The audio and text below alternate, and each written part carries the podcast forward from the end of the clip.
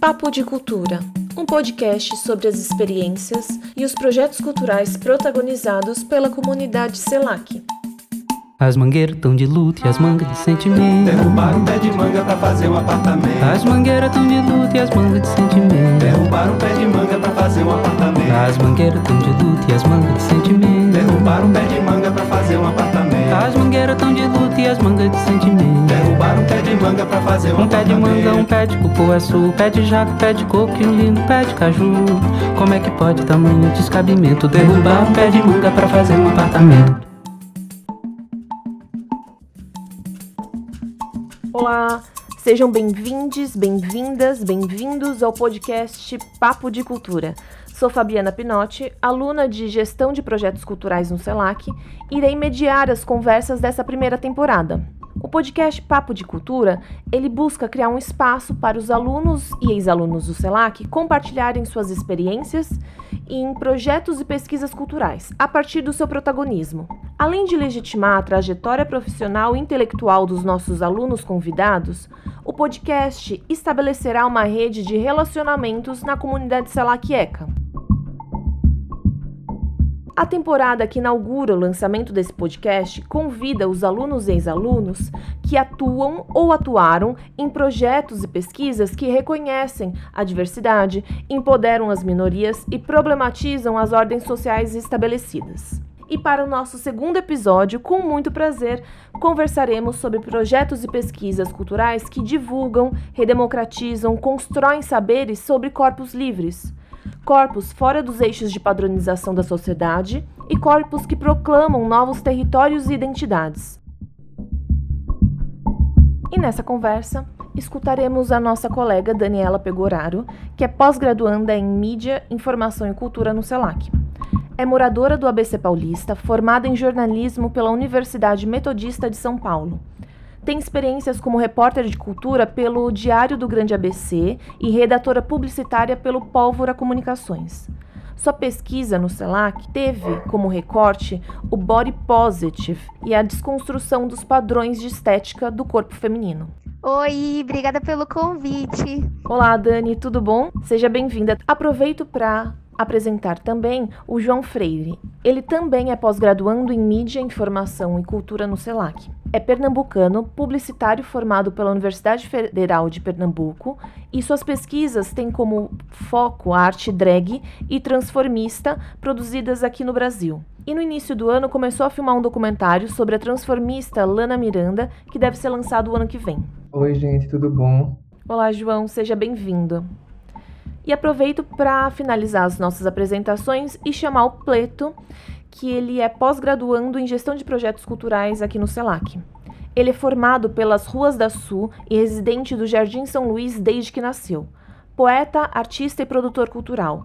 Ele se formou em artes visuais na Ítalo Brasileiro e em assistência de produção cultural pelo Senac Lapa Cipião. Atualmente ele integra o Ginga Coletiva e é produtor na Maurício de Souza Produções. A sua pesquisa de TCC aqui no CELAC aborda a consciência do corpo trans e do corpo negro na sociedade. Oiê, tudo bem? Olá, Pleto, seja bem-vindo também. Bom, desde já gostaria de agradecer a todos os convidados por terem aceito o convite, pela disponibilidade de vocês em estarem aqui prontos para compartilhar as experiências de vocês conosco, né? Pleto, João, Daniela, muito obrigada.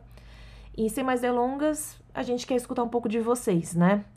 Então, eu gostaria que vocês falassem pra gente um pouco sobre as suas experiências na área da cultura, e seja como artista, como pesquisador, como produtor, como comunicador, né? Mas, sobretudo, que vocês pudessem pincelar um pouco a pesquisa que vocês realizaram, né? Que estão realizando, estão finalizando aqui no CELAC, porque ambas as pesquisas elas convergem para a problematização do corpo.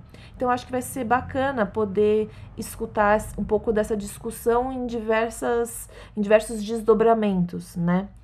Mas eu vou pedir também que vocês nos falem um pouco como a trajetória de vocês perpassou a elaboração dessas pesquisas. E talvez o grande barato desse, desse episódio, além de escutar a trajetória de vocês é como isso influenciou nas pesquisas que vocês desenvolveram aqui no CELAC. Bom, eu vou então pedir para a Dani começar, pode ser? E depois a gente segue a ordem das apresentações. João e depois Pleto, tá bom? Pode ser. Deixa eu pensar. Ah, a minha, a minha experiência com cultura começou no Diário do Grande ABC mesmo, onde eu fui repórter de cultura. E, enfim, é incrível. Eu acho que é muita liberdade, né, poder trabalhar com cultura. Tipo, tem muita possibilidade. E eu sempre sempre, em todo lugar que eu trabalhei, eu, eu tentava trazer esse assunto como repórter, né? Esse assunto sobre corpo e estética, padrões estéticos. É uma coisa que é muito pessoal para mim, tipo, assim, desde adolescente, sofri muito com isso, essa questão de gordofobia, de tentar me encaixar nos padrões, é, é realmente uma coisa muito, muito pessoal para mim. E, e aí eu fui levando isso ao longo da minha profissão.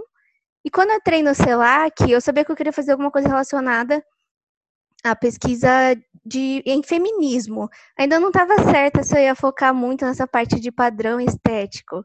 Mas acabou que eu sempre foco nisso, então acabou que eu fui falar sobre isso também. E aí. E aí eu queria falar sobre. Eu queria abordar muita coisa, entendeu? Eu queria falar sobre é, o patriarcado e o padrão estético contra as mulheres como instrumento de poder. Só que aí é muita coisa, né? Tipo, isso é para um mestrado. e aí tinha que fazer um recorte. E aí eu decidi fazer um recorte um pouco mais positivo, sabe?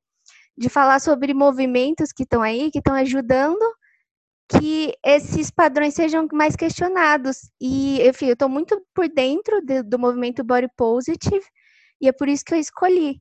E para quem não conhece, né, o movimento Body Positive é um movimento que está aí no mundo inteiro. Recentemente ele chegou mais no Brasil, assim, aproximadamente em 2015 começou a se falar mais nele, né?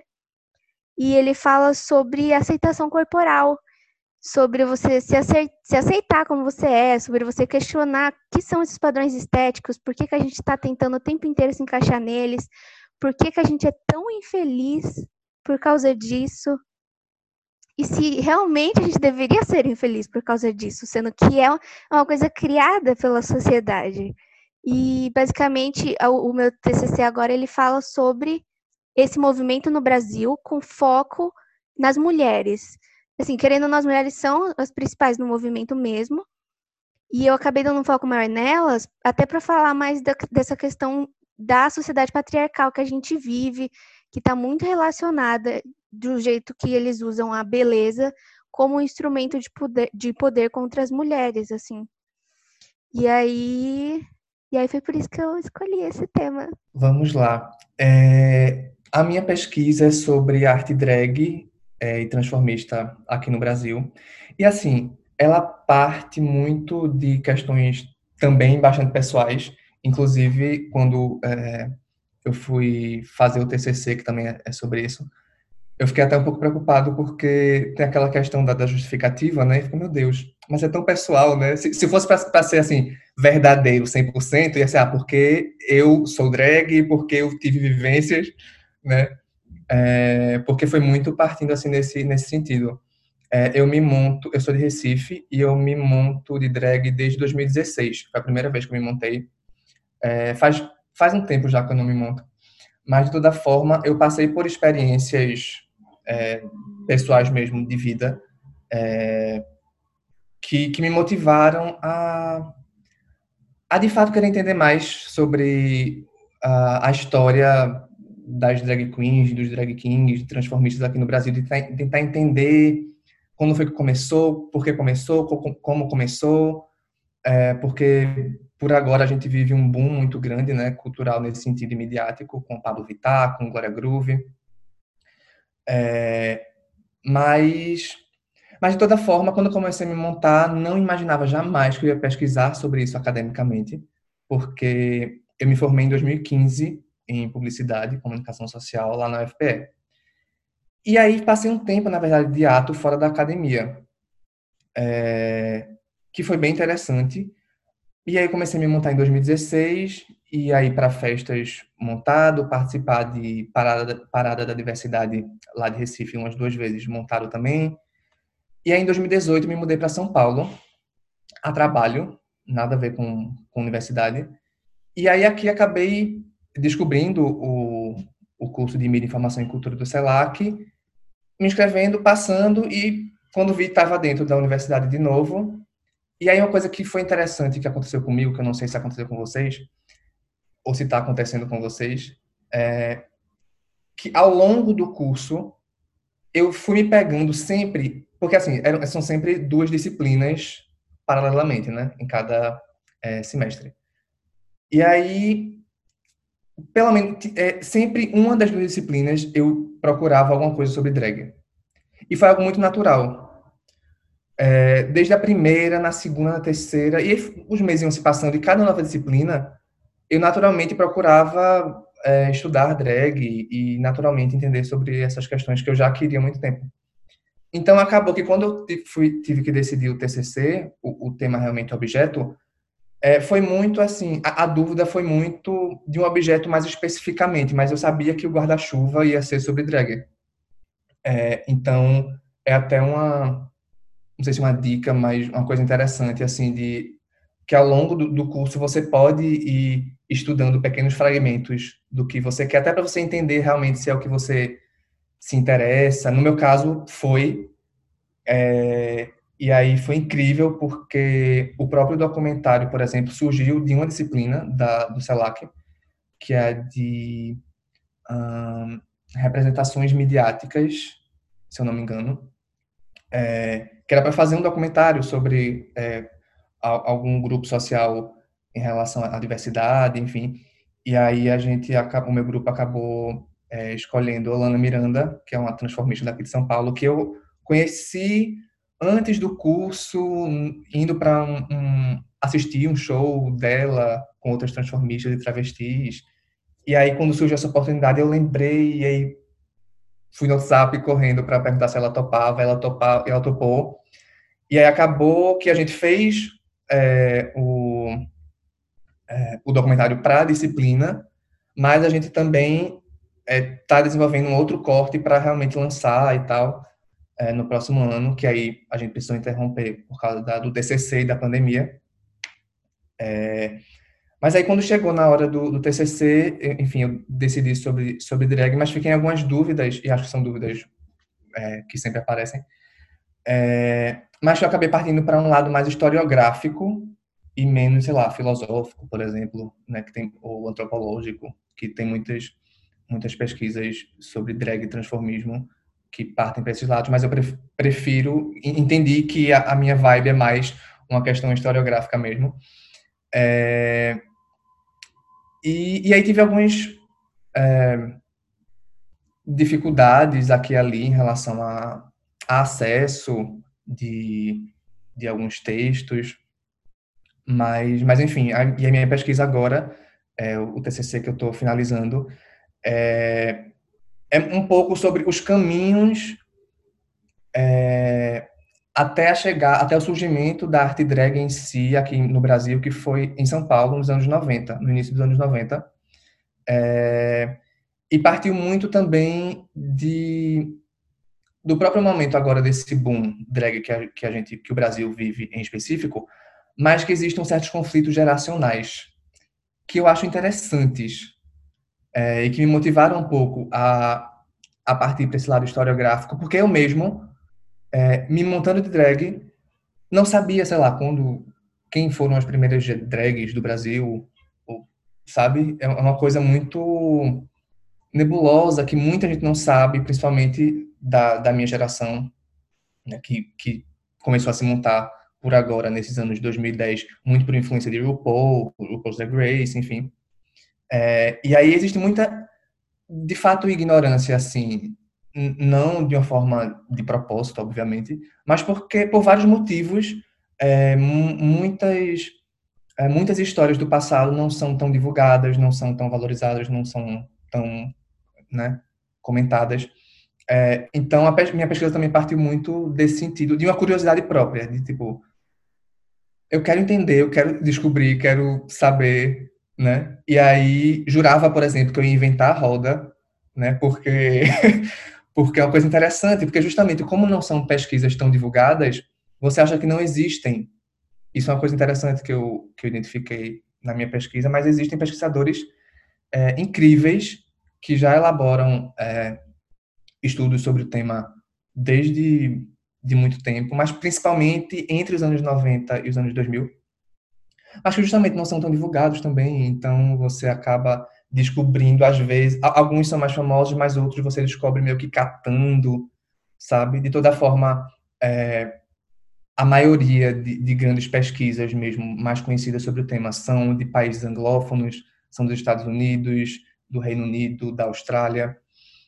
É, mas, enfim, e aí eu é, decidi me debruçar muito por, por, por, esse apagamento também de outros termos que, que existiam antes de existir o termo drag queen, que eu não sabia isso, por exemplo, de que exi existe um, é, um tempo e um local muito específico de onde a drag queen surge, sabe? Que é justamente em São Paulo, no início dos anos 90. Antes disso, não existia esse termo, não se falava em drag queen, né? E é muito curioso porque hoje muitas artistas é, que começaram suas carreiras antes desse período, que eram chamados de transformistas ou de travestis, que na época travestis também não eram necessariamente um sinônimo de uma identidade de gênero, eram travestis artísticas, que era, que era falado. É, na década de 20 e 30 tinham os imitadores do belo sexo, que era um nome também. E aí, hoje em dia, tem várias transformistas que são muito famosas, que são chamadas de drag queens, né? Então, acaba que tem um apagamento desses outros termos, dessas outras, dessas outras histórias. E aí por isso também que eu quis me aprofundar nessas, nessas questões e acabo também falando um pouco no, na minha pesquisa. Bom, eu sou o Pleito, moro aqui na Zona Sul de São Paulo, sou de Quebrada. E meu, meu contato com arte e cultura começa aos 13 anos, eu tenho 25. Daí eu me torno diretor júnior de uma ONG. E eu fomento festas para a gente fazer captação de recursos. Então é aí que eu começo na área da, da arte. E aí eu vou fazer minha primeira graduação e acabo fazendo, né? Eu acho que eu pego tantos resquícios dessa cena cultural, eu acabo me formando em licenciatura de artes visuais. E no meio dessa esse processo todo assim acadêmico, eu caio em depressão e descubro não sei se é descubro, não sei muito bem palavra usar, mas eu assumo de vez que eu sou um cara trans, né? E eu acho que a partir disso eu começo a querer falar do corpo, porque eu entendo o corpo como lugar. Eu entendo o corpo como propriedade, eu entendo o corpo como patrimônio, como matrimônio. E aí eu acho que, começa, vamos dizer assim, meu contato, falar do corpo, sabe? Eu acho que foi mais ou menos assim, eu passei é, 19 anos negando o meu, e aí quando eu tenho contato com ele, eu só quero falar dele. Tanto que eu termino essa, essa graduação né, com um projeto chamado Corpus Poesis. Eu sou poeta, então eu faço poesias eróticas que envolvem muito a pele, a carne e a percepção. E aí eu, eu vou pro Senac, né, faço assistente de cultural lá, e a gente tem que entregar um projeto final, e meu projeto final chamado Corpus Poesis, que são poesias em corpos nus. E beleza, eu acabo esse curso e me pergunto, porra, o que eu tô chamando de, de corpus poesis, né, que é o famoso corpo poético. O que eu tô chamando de corpo poético e o que eu entendo, né, e o corpo poético. E no meio disso tudo, né, eu estou passando por transição, é quando eu começo a a fazer uso da testosterona e eu descubro o novo corpo de formatação que eu tenho. E junto com isso, né, todo mundo aqui falou um pouco sobre isso, a gente mexe muito com representação simbólica, com enquadramento daquele corpo na sociedade, e principalmente agrupamento. É que eu, é, como o meu corpo é lido, sem eu nem mesmo abrir a boca, né? Isso é muito louco. E então, no meio de todo esse processo, eu falo assim: olha, eu acho que eu vou deixar um pouco de lado essa fantasia que eu criei de corpo poético e vou atrás desse corpo, né? Como esse corpo é visto e mostrado. E aí eu começo a fazer essa pós na USP, gestão de projetos culturais e organização de evento, e falo no, nesse artigo que eu estou escrevendo sobre como se dá a construção do corpo negro dentro das narrativas artísticas. Sem entender muito para esse lugar de, de militante. Não que o meu corpo, por existir, não seja, né? E eu acho que é isso que eu, que eu sempre falo para as pessoas, assim, como um, cara trans preto ou um cara preto trans. Eu não sei qual que eu coloco primeiro, porque a minha, a minha consciência, enquanto a minha negritude, ela vem junto com a transição. Porque eu negava tudo, enquanto visto como uma mulher. Principalmente o fato de eu ser negra, negro agora, sei a gente tem que colocar isso.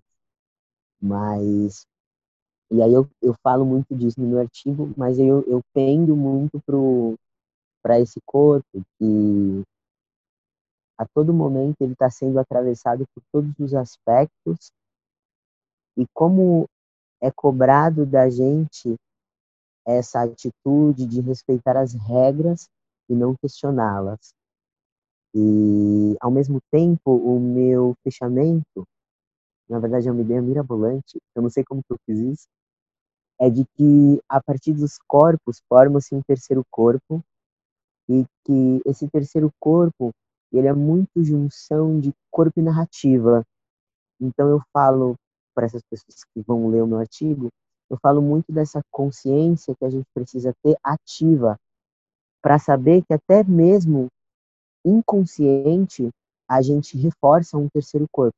E esse terceiro corpo eu estou chamando de eu não, sei como vocês vão fazer essa leitura, mas muita, muitas vezes dependendo da onde que você está enquadrado, esse terceiro corpo a gente pode chamar de consenso, a gente pode chamar de movimento, a gente pode chamar de tendência.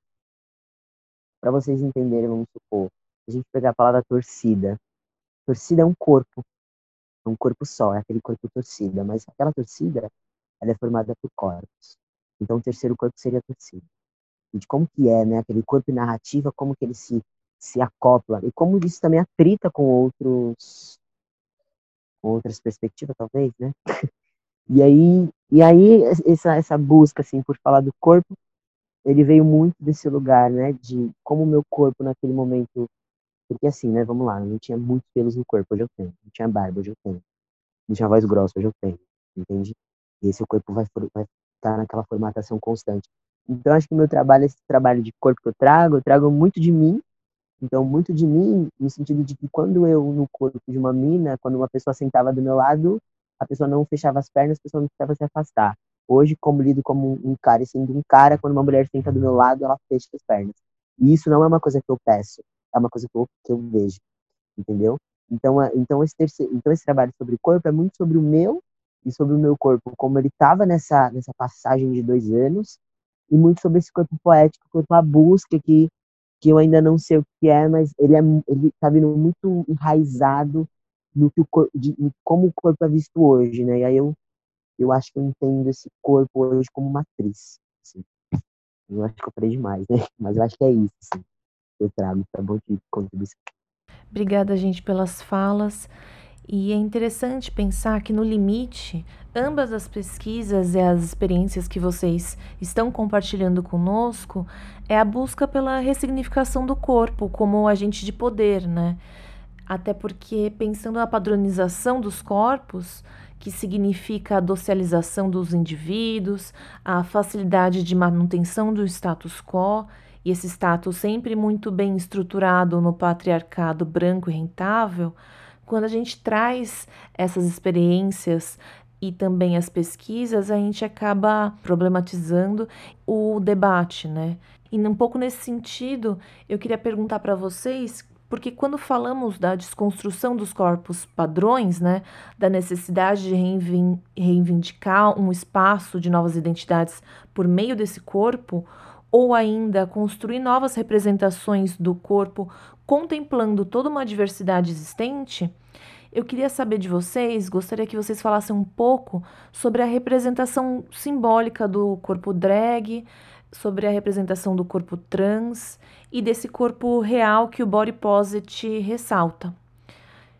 Como vocês percebem as representações desses corpos que vocês pesquisaram e que perpassam a trajetória de vocês na nossa coletividade? Então, é, eu acho que acaba que a arte drag transformista é um exemplo interessante nesse sentido, porque uh, se for pegar a comunidade em si, de, de, todos os artistas inseridos dentro desse segmento de que a gente pode chamar de paródia artística de gênero ou trânsito artístico de gênero, é, é um segmento com vários tipos de artistas, né? Por exemplo, como já falei, é, tem drag queens, drag kings, hoje em dia tem drag queers, é, tem drags que são mais andrógenas, tem drags que é, são mais femininas, outros, outras menos femininas. É, hoje em dia tem é, existe inclusive essa, esse movimento de, dentro da própria comunidade de deixar evidente que é, drag em si virou inclusive uma identidade própria ao ponto de assim qualquer pessoa pode ser drag. Existem drag queens porque, assim, o, o entendimento, pelo menos como nasce, inclusive, o termo drag queen, é, o drag seria essa, essa paródia, seria o vestir roupas, usar maquiagem de um gênero considerado oposto, né, ao outro, e a gente podia aqui discutir sobre o que é oposto, esse binarismo, enfim. É, e o Queen era um, uma, uma forma de chamar homens homossexuais é, pelo menos nos Estados Unidos dos anos 60.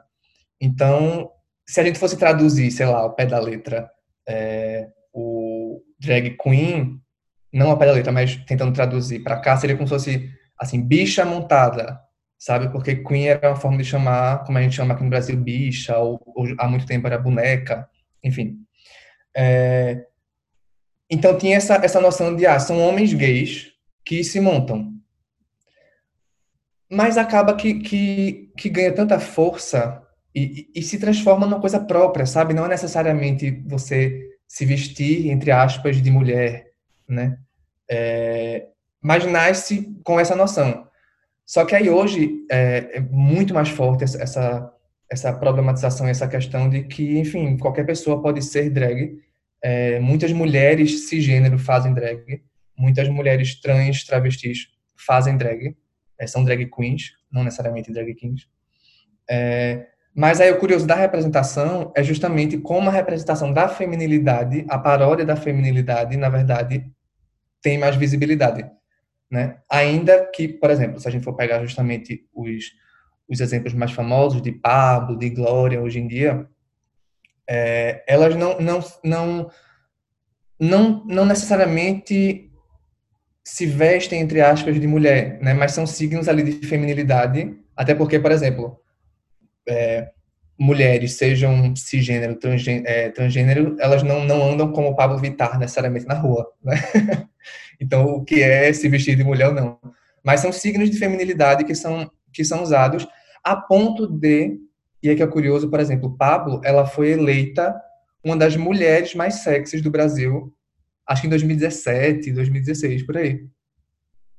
Sendo que é, Pablo é um homem, o, o, nome dele, inclusive, acho que é Fabulo, Fábulo, enfim, da Silva, é, é um homem gay. É, e, inclusive, até ele é, postou depois sobre, sobre o assunto, dizendo que, olha, eu sou só uma bicha que gosta de montar, enfim.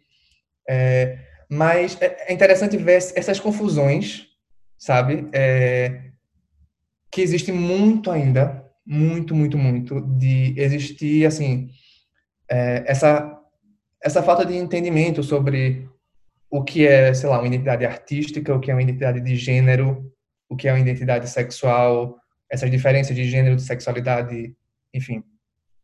É, e, inclusive, é, foi até é, notar essas, ter essa percepção dessas confusões foi inclusive um dos motivos que, que, é, que me fizeram pesquisar sobre isso, porque eu mesmo vivi um pouco disso é, com pessoas próximas a mim, sabe? Que, assim, eu precisar explicar, é, que, enfim, quando eu contei que eu estava me montando de drag, enfim, é, sabe, algumas pessoas acharam que eu poderia estar me é, transicionando de gênero. É, então, sabe, explicar essas diferenças ainda é uma coisa muito é, que acontece muito ainda, né? As pessoas têm essas, essas, essas confusões.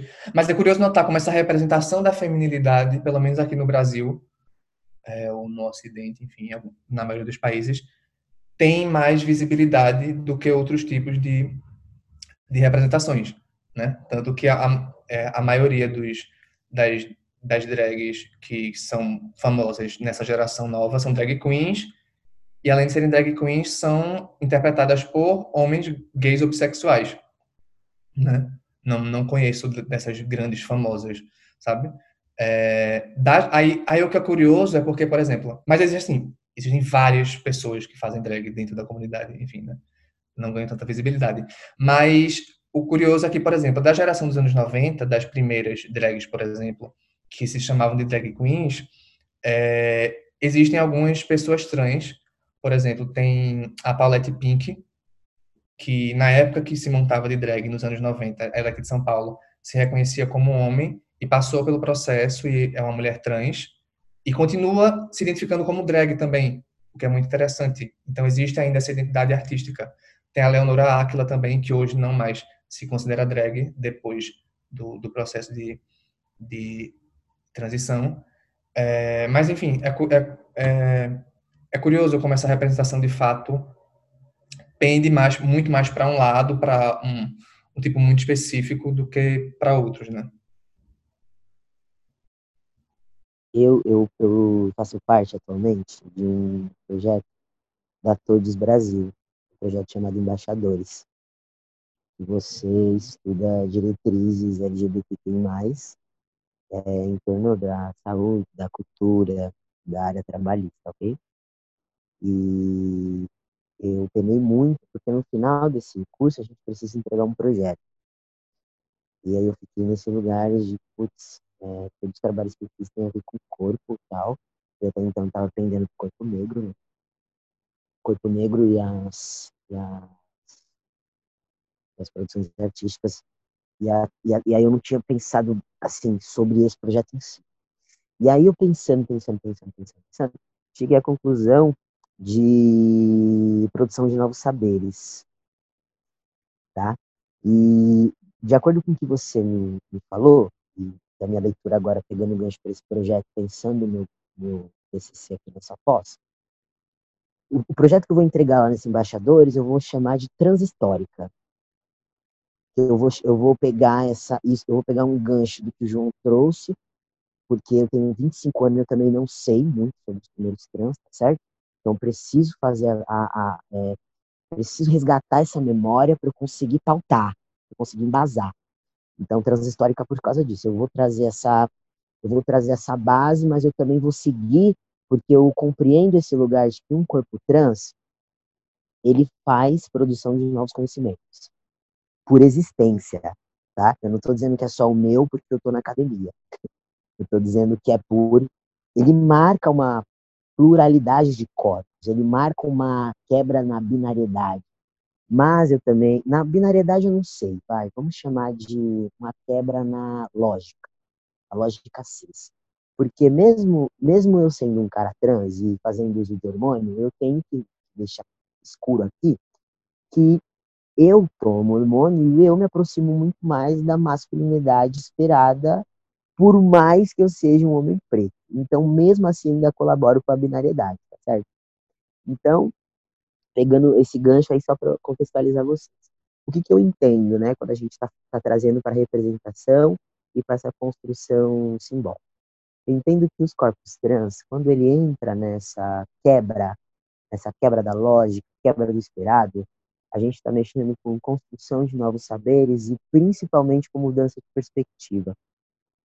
E aí o corpo desse, desse cara ou dessa mulher, ele passa a, a fazer parte de um novo enquadramento, talvez, do que é entendido como configuração de um corpo feminino. Por exemplo, conheço mulheres trans que não têm problema nenhum de ter um. Entende? E aí, inclusive, né, a gente para nesses lugares das performances, por exemplo. eu saí numa.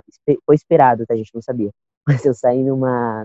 numa parece uma publicação da Casa 1, junto com 65 pessoas trans que fazem arte. E aí eu nunca tinha visto tantas pessoas trans que mexem com artes. Inclusive tá no meu Instagram, arroba um play. Tá eu nunca tinha visto tantas pessoas trans que mexem com arte. E a gente começa a entender, principalmente, as expressões que estão ali contidas, sabe? Eles trazem é, e aí quando e aí eu volto muito no meu trabalho e sinto muito e sinto e me sinto um pouco mais aliviado de trazer essa lógica. Quando eu olho para o meu trabalho, eu vejo que essa questão do corpo e narrativa está muito junto. Assim, o que, o que eles trazem a, e o que eles entregam na própria arte. Aproveito também para perguntar para vocês sobre a representatividade desses corpos. Como vocês percebem né, a representatividade e como isso se apresentou nas pesquisas que cada um desenvolveu. O movimento, dentro da minha pesquisa, né, o movimento Body Positive, ele é relativamente novo, né, no, no, aqui no Brasil. E até no mundo. Assim, ele nasceu mesmo lá na década de 90, só que ele só foi tomar mais voz agora nas redes sociais.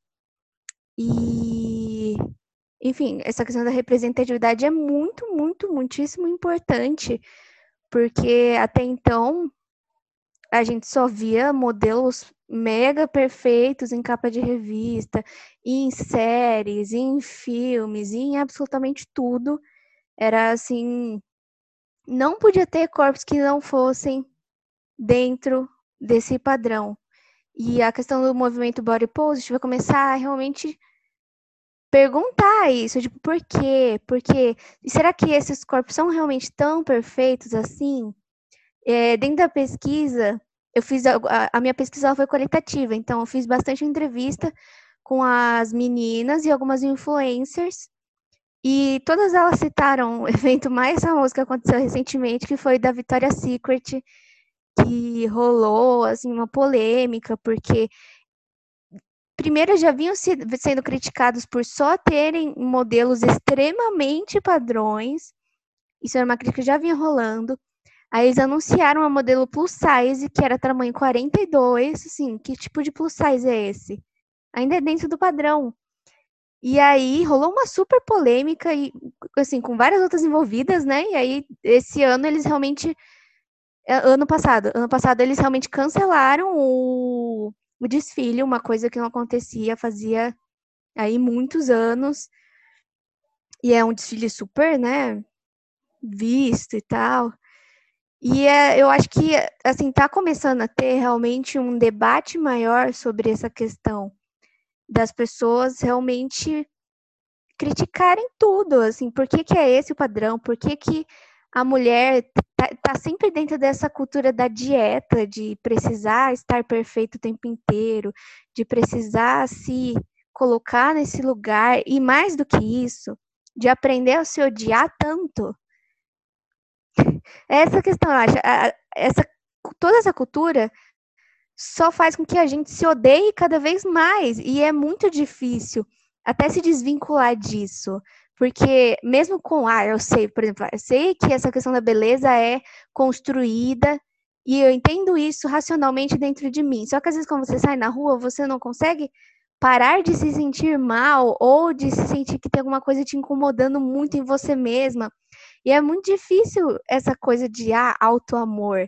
Não, não é fácil, é um processo muito muito complicado, muito doloroso, e o que deu para perceber que o movimento body positive realmente ajuda, ajuda com que essas mulheres e também homens, só que é muito mais mulher, com que essas mulheres cheguem a discutir isso mais, sabe, de ter uma rede de apoio legal e de consumir coisas que parecem mais com ela no Instagram. Isso, isso é muito importante quando a gente fala de representatividade, porque se você tem um feed no Instagram que só tem mulheres perfeitas, com corpos perfeitos, que às vezes nem são reais, você começa a criar uma imagem de beleza que não condiz em nada com a realidade.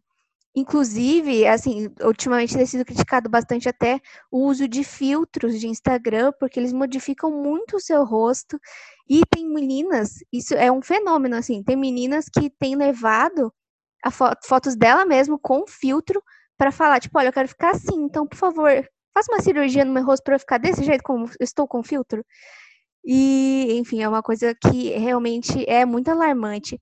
E é muito importante ter essas meninas nas redes sociais falando sobre isso, porque é pelas redes sociais que o movimento mais chega. Hoje, agora mais recentemente, a Globo tem falado um pouquinho mais sobre o assunto. Ai, o programa da Angélica fez lá uma, uma pauta bonitinha sobre o assunto, mas é uma coisa que está acontecendo agora, não acontecia antes de jeito nenhum. E mas que bom que está acontecendo, né? Assim, é, são passos pequenininhos, mas que já fazem toda a diferença para que a gente tenha uma rede de apoio melhor, para que as pessoas possam olhar para as coisas e para os lugares e se reconhecerem e entender que, sei lá, você não precisa ter um corpo perfeito para estar feliz. E às vezes, nem mesmo as pessoas que têm esse dito corpo perfeito estão felizes, porque a questão é sempre estar infeliz. É isso que faz com que a indústria da beleza continue crescendo. E, assim, eles realmente lucram do fato de você se odiar. Então, assim, não é bom para ninguém. E, e acho que é isso. Nosso papo tá muito bom, gente, mas já estamos nos encaminhando para o final desse episódio. E eu gostaria de aproveitar e fazer uma última pergunta, que é um pouco mais prática, né? Uma observação talvez mais prática da, da pesquisa de vocês e da trajetória de vocês. Eu gostaria que vocês me dissessem que meios práticos vocês conseguem verificar ou conseguem perceber que colabora para a manutenção da, da desconstrução desses corpos, né? Que meios que ampliam e divulgam essa discussão? Assim, de uma forma prática, o que eu noto, pelo menos na, na minha pesquisa, é uma importância, inclusive, do cyberespaço, das redes virtuais, dos sites de redes sociais, ainda que existam muitas problemáticas e muitas uh, questões a serem debatidas em relação a isso, sabe?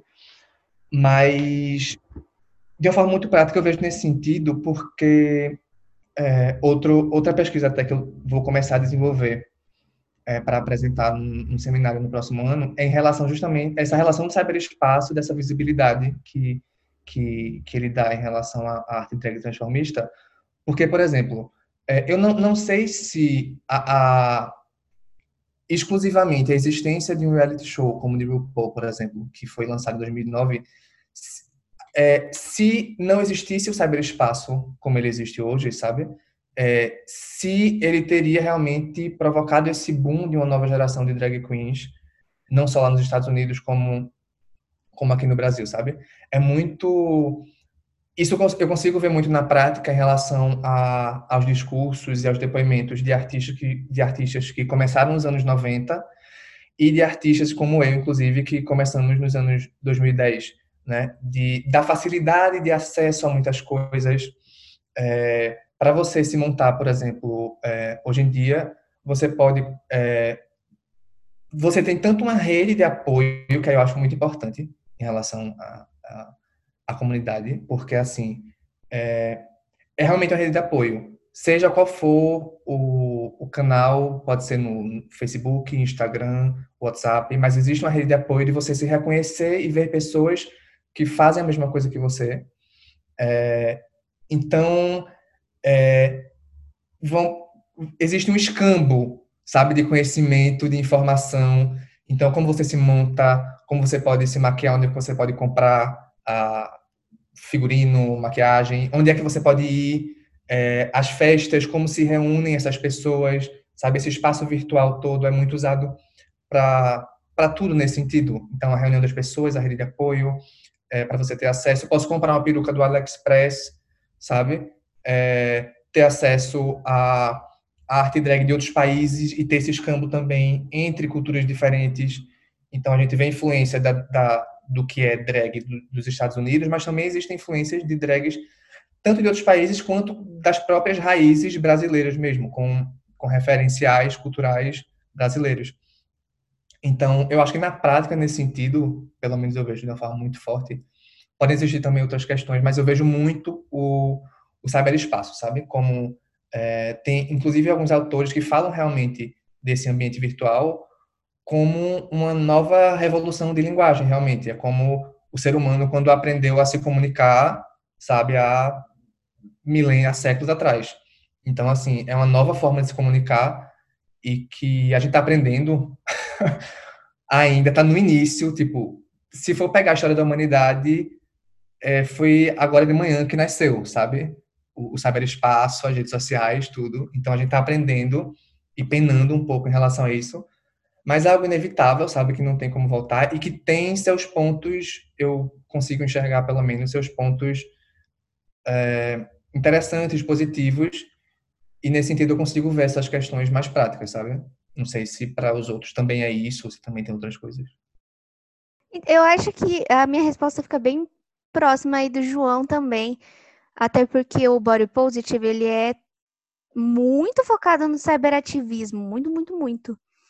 E essas questões, assim, práticas mesmo, até com a pesquisa deu para perceber que, por exemplo, vai, eu tenho uma influenciadora ou alguém que, que tem um pouco de alcance falando sobre a história dela, entendeu? De as dores que ela passou por conta dessa questão da pressão estética. A, a, a gente encontra discursos que falam sobre relacionamentos abusivos, que falam sobre transtornos alimentares, é muito comum, gordofobia. Então, são discursos que antes pareciam tão isolados, sabe? Quem passa fica pensando assim: nossa, parece que isso acontece comigo, isso é comigo. Mas não, acontece com muita gente, e é muita gente mesmo. É que as pessoas precisam falar um pouco mais sobre isso, precisa perder um pouco o tabu, porque é uma coisa que tem acontecido cada vez mais, cada vez mais adolescentes têm transtornos alimentares, cada vez mais as pessoas estão sofrendo gordofobia, porque é uma coisa que está aí, é uma cultura que está aí faz muito tempo, entendeu? De que ser gordo é ruim. Então, como quebrar isso de um dia para o outro? Como quebrar essa, essa questão de que você não precisa estar dentro dos padrões de beleza? Como quebrar todo esse essa cultura que a própria indústria da beleza, dentro do capitalismo, formou, sabe? É muito difícil. então, eu também acho que o cyberativismo tem bastante importância nesse momento agora, porque é o momento de começar a questionar. Isso está acontecendo, assim, as pessoas estão questionando. Embora eu, eu veja que tem, não é em todas as gerações, até por, por uma questão do cyberativismo mesmo, o body positive, ele é muito focado no Instagram. E, sei lá, minha avó não tem Instagram. Então, é, é uma coisa que é, tem um foco um pouco na, na nossa geração agora de jovens, assim, é um pouco mais difundido. Até uns 40 anos ainda chega. Mas mais do que isso, começa a ficar um pouco mais difícil. Chegar em homens é um pouco mais difícil. Homens héteros, especificamente, é muito mais difícil. então, então, é um discurso que está tão, tão na raiz, está muito na raiz da nossa cultura. E quebrar isso é muito difícil.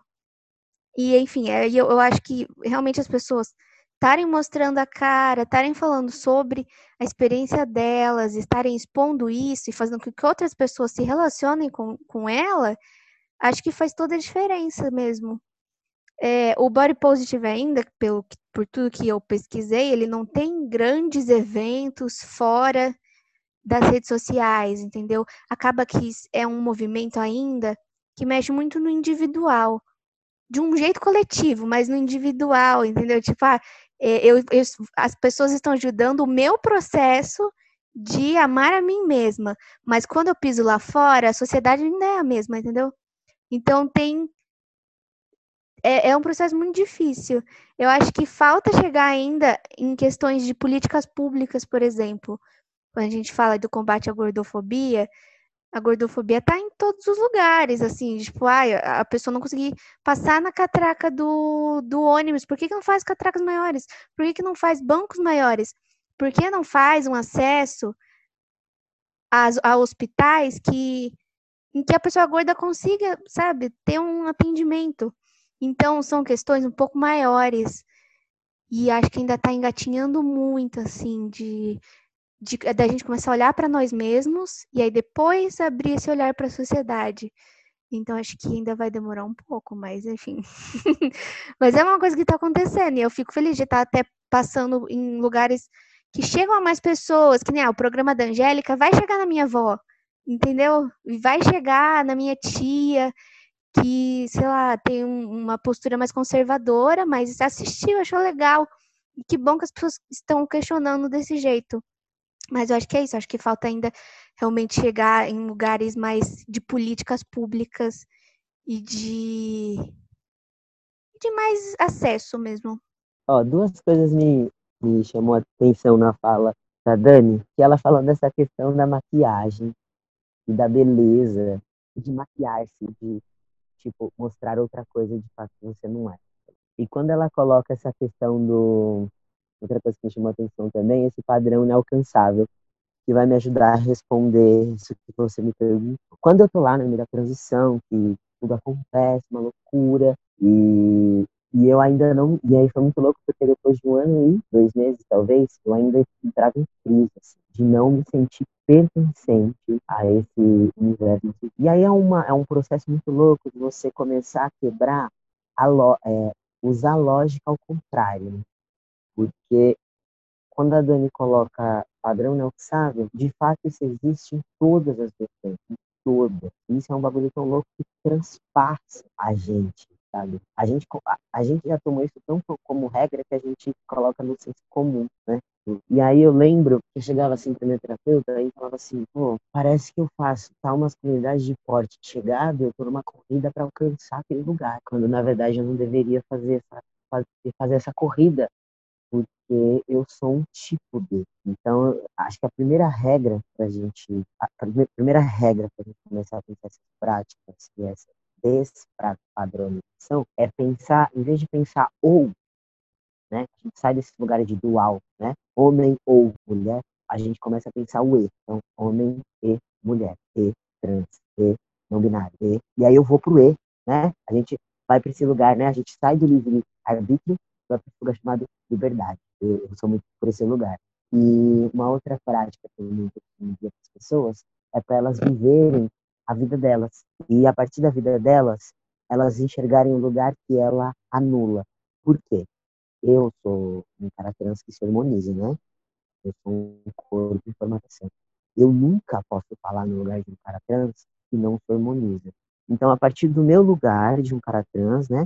Por mais que eu sou um cara trans, eu, eu, eu entendo que eu sigo e contribuo para essa binariedade indiretamente, indiretamente, mas eu também sei que o meu jeito de ser, ele anula, sem eu querer, tá? Esse, é, esse outra forma de ser. E aí, eu acho que quando o ser humano ele faz esse, esse movimento, eu acho que ele se abre um pouco mais para entender aquela narrativa. Entende? Então, se. E eu tô falando de modo global, tá, gente? Eu, eu entendo os meus recortes, sei muito bem de onde eu vim, mas vamos lá, um cara que faz seis refeições por dia. A partir daquelas refeições, ele precisa negar aquele lugar e saber que aquele lugar é um não lugar para uma pessoa que faz uma, uma refeição. E aí ele começa a pensar sobre vários outros movimentos que puxam essa lógica. Seja um mendigo, um morador de calçada, seja o cara que acima de baixo, seja o cara que está dentro do Paraisópolis. Entende? Então, uma mana branca, padrão, né? E aí é um, um outro cuidado também que eu, eu, busco muito ter, assim, com quem eu tô conversando, né? Quando eu falo assim, ah, uma mulher branca padrão. Se a minha fala, ela traz esse lugar de impondo esse padrão, e eu, eu reconheço esse padrão, automaticamente a minha fala, ela também reconhece o não padrão. Então a minha fala, ela também nega outras falas. E isso é muito louco. Então, eu até, eu até busco é, ainda me resguardar muito desses lugares, assim, quando eu quando eu vou falar. Né? Então, fala assim, olha, a mulher que é entendida como padrão, ou o cara que é entendido como padrão, né? existe ali, existe ó. E, e aí, a, a última coisa que eu acho que uma prática que, que vale muito a pena é o amparo à saúde mental. É uma coisa que eu vi muito no meu, no meu trabalho. Assim. Eu faço terapia desde os 18 anos, né? Fiz psicologia. Atualmente eu faço psicanálise. E eu não seria o cara que sou se eu não tivesse essas atribuições e esse amparo mental. Assim. Para ter alguém ali para te questionar a todo momento as suas próprias escolhas e para desconstruir talvez o seu olhar que está tão viciado em enxergar os padrões como certos, né? E, e, e, é muito louco isso. Quer ver uma coisa que eu passei? Eu passei uma situação, né, que uma pessoa falou assim para mim, pô, eu nunca me relacionei com um cara preto. Entendeu? Mas depois que eu conheci você, eu tô me perguntando por quê. Entende? São, são, pô, cara, de verdade, eu fiquei muito feliz, assim, que ela, que ela se revelou para mim, mas isso é muito sério. Entende? Quando a gente vai discutir, por exemplo, que a, a Dani traz, né, a questão da, da, da gordofobia, o jeito que afeta o corpo da mulher, né, e como isso é, é trágico, assim, porque, porque, assim, eu vejo que sem a saúde mental, cara, o último estágio ali, depois da depressão, é a morte, entende? E, tipo, tem várias mulheres, tem vários LGBTs, tem vários com morte em vida, assim, tá morto vivendo, entendeu? E é tudo por causa de um padrão que foi colocado, e aí a gente acredita nesse senso, e esse é muito louco, a gente acredita nesse senso, né? E, e, e fica ali revirando ele, por exemplo. Eu era uma pessoa, como eu falei para vocês, muito longe da pauta da negritude quando eu começo a graduação. Eu fico perto da, da negritude depois que eu passo a transição, ou seja, em 2006 eu vou começar a estudar esse lugar em 2018. E eu costumo dizer para os meus amigos que se eu conhecesse, talvez eu não, não seria, não estaria me formando numa pós. Porque é muito pesado, porque você acaba pegando aquele, aquele juízo para si, né? E, e abrindo mão do seu sonho. E a última, agora para fechar, é sobre a transhistórica. Eu, eu falei para você da transhistórica e eu não falei qual é o desfecho desse lugar. O desfecho desse lugar é o quê? é, coletar trabalhos de todas as pessoas trans acadêmicas, colocar em um único, uma única plataforma. E a gente, porque qual é o intuito disso? Eu, eu, eu quero que a pessoa que esteja me olhando, por mais que saiba que eu sou um cara trans, ela esteja olhando também que eu sou poeta, que eu sou produtor, saca? Que eu sou da quebrada, que eu sou preto, entendeu? Por quê? Porque eu acho que as pessoas precisam também entender esse novo tipo de produção que a pessoa traz numa perspectiva totalmente avessa a tudo. E não é só uma questão da binariedade. Entende? Então a transhistórica ela vem com esse olhar assim. E eu acho que isso é um pouco das práticas, gente. A gente olhar um pouco mais pro, pro, para a narrativa do outro e como o nosso lugar às vezes nega, às vezes é um não lugar para o próximo. E como isso afeta ele né? de um modo muito foda. Que potente a nossa conversa. E agora, para finalizar, eh, eu vou pedir para vocês indicarem rapidinho projetos, artistas que flertam com a discussão que a gente colocou aqui no episódio. Pode ser? Bom, para quem assim, quer conhecer mais o movimento, eu acho que tem um, uma página que é da Alexandra Gurgel, que se chama arroba Corpo Livre. É meio que o, é, é o Body Positive no Brasil. Então, lá tem muita coisa para quem quer aprender mais. E tem o próprio livro dela, que é o primeiro livro publicado sobre o tema em 2018. Então, assim, é muito recente, é o primeiro livro sobre o tema, que se chama Pare de se odiar. E também é interessante, assim, para quem está querendo começar a aprender mais sobre o assunto, querer ficar um pouco mais conectado com isso e entender mais as pautas? Bom, eu com certeza vou esquecer de pessoas que, que depois eu vou lembrar, meu Deus, devia ter falado de fulana, fulano. Mas eu vou indicar aqui alguns artistas e algumas artistas que particularmente eu acho o trabalho dessas pessoas super interessantes e algumas delas fogem um pouco dessas representações mais clichês, sabe, do que a gente entende do que é drag, é, saindo um pouco dessa de paródias artísticas de gênero indo para paródias artísticas de outras identidades, sabe, não necessariamente só sobre gênero. É, e aí eu indico uma drag amazonense chamada Uira Sodoma. É, o nome Uira é U-Y-R-A, Uira Sodoma, que usa. É, é uma drag é, da floresta, sabe? É muito massa porque, tipo, é, os elementos cênicos que, que ela usa são plantas, folhas, e usa muito verde.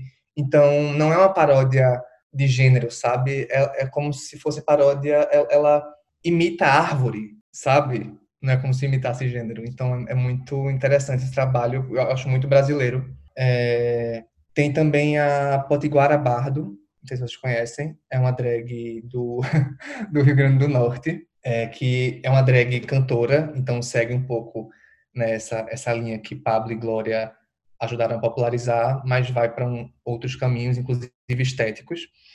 É, eu também indico é, Anitta Volcano, porque ela é uma drag daqui de São Paulo, que é interpretada por uma mulher cisgênero de 60 anos, é, que começou a se montar agora, sabe, com 60 anos.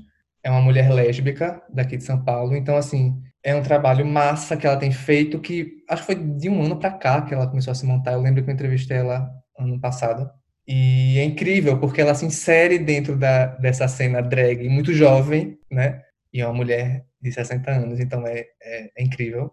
É, indico também, para caso vocês né, não conheçam, é algumas drags dos anos 90 que foram importantes para essa cena inicial, justamente, que eu falei da minha pesquisa, sabe? Daqui de São Paulo. Que justamente são Paulette Pink, que eu já acho que já comentei aqui, é, e também Márcia Pantera, né?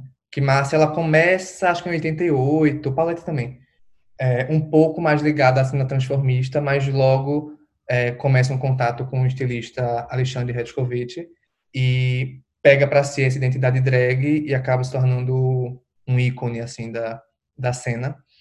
É, e posso indicar também um, um projeto fotográfico chamado Drag Series, que é um projeto de um, de um cara lá de Pernambuco, que ele, é, enfim, faz é, registros fotográficos de várias drags, nossa, de vários estados do Brasil, de fora do Brasil também.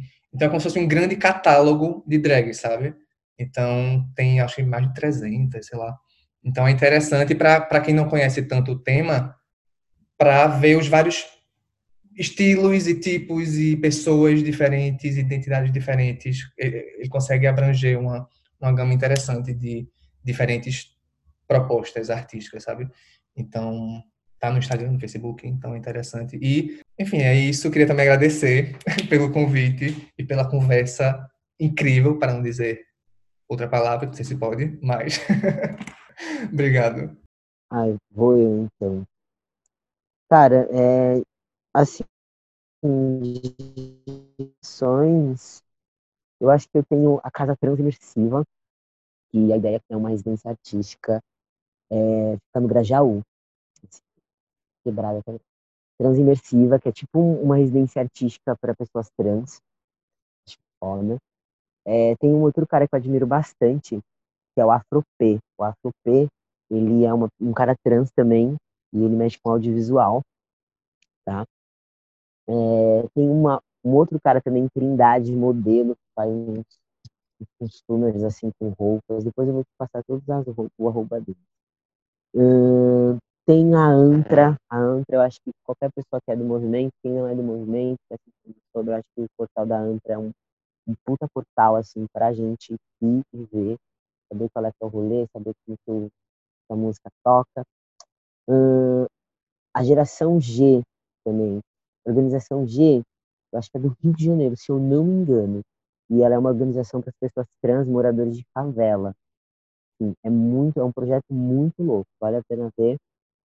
E, cara, é, depois que eu comecei a fazer essa gestão, né, na USP, eu comecei a prestar um pouco de assessoria, assim, para alguns projetos da quebrada, né? E aí, entre os projetos, eu tenho um projeto chamado Mil, Mil, é, Mililab, que é de uma mana preta também, e ela mexe com roupa, ela começou agora, e eu lembro que, assim, a gente fez as primeiras reuniões e eu fui abrindo meio que a mente dela, assim, quando eu vi ela já tinha voado, ela já tá em outro hype, já conseguiu fazer as roupas, muito massa. Rosa X também vale acompanhar, uma modelo muito, muito foda, é uma mana preta também, e ela é aquela mana preta, assim, é, sabe que é magra, é, se entende, entende também o lugar dela na moda, e às vezes tá lá, mas ela também é muito consciente de onde ela tá, é um corpo muito, muito ativo e efetivo. E por último, é a Luciane Ramos, que ela tem um trabalho, e acho que ela fez antropologia na antropologia, e ela tem um trabalho chamado Corpo em Diáspora. E assim, eu lembro que quando eu conheci essa mulher, assim, para mim ela foi tipo a deusa preta, assim. e eu acho que é isso, assim, que eu tenho para contribuir e obrigada por, por, por, me chamar, mano, por eu conseguir estar tá aí falando um pouquinho de mim, conhecer a Dani e o João. Eu queria, queria falar obrigada também. Gostei muito, gente, e espero que todo mundo aqui vai tirar um 10 no TCC e vai dar tudo certo. Amei, amei o projeto de vocês, depois vou procurar para ver também. A nossa conversa então chega ao fim. Gostaria de agradecer a presença dos nossos convidados nessa conversa incrível. Gostaria de agradecer também aos ouvintes que nos escutaram aqui até o final do podcast. E caso queiram conhecer um pouco mais dos nossos convidados, o contato deles estão na nossa descrição. E até o próximo episódio. Tchau, tchau. Tão de luto e jambo de sentimento. Derrubaram o pé de jambo pra fazer um apartamento. Os jambeiros tão de luto e jambo de sentimento. Derrubaram o pé de jambo pra fazer um, Um pé de jambo, um apartamento. lindo pé de canela, sapo de coisa mais bela e um lindo pé de araçá. Como é que pode pé de lima carregado, um abacateiro florado que eu não posso nem lembrar. Uma produção CELAC. Argumento: Fabiana Pinotti e João Roque. Produção e apresentação: Fabiana Pinotti. Orientação institucional: João Roque. Trecho da música Coco de Pé de Manga, de Júlio Borges. Licenciamento: Jamendo.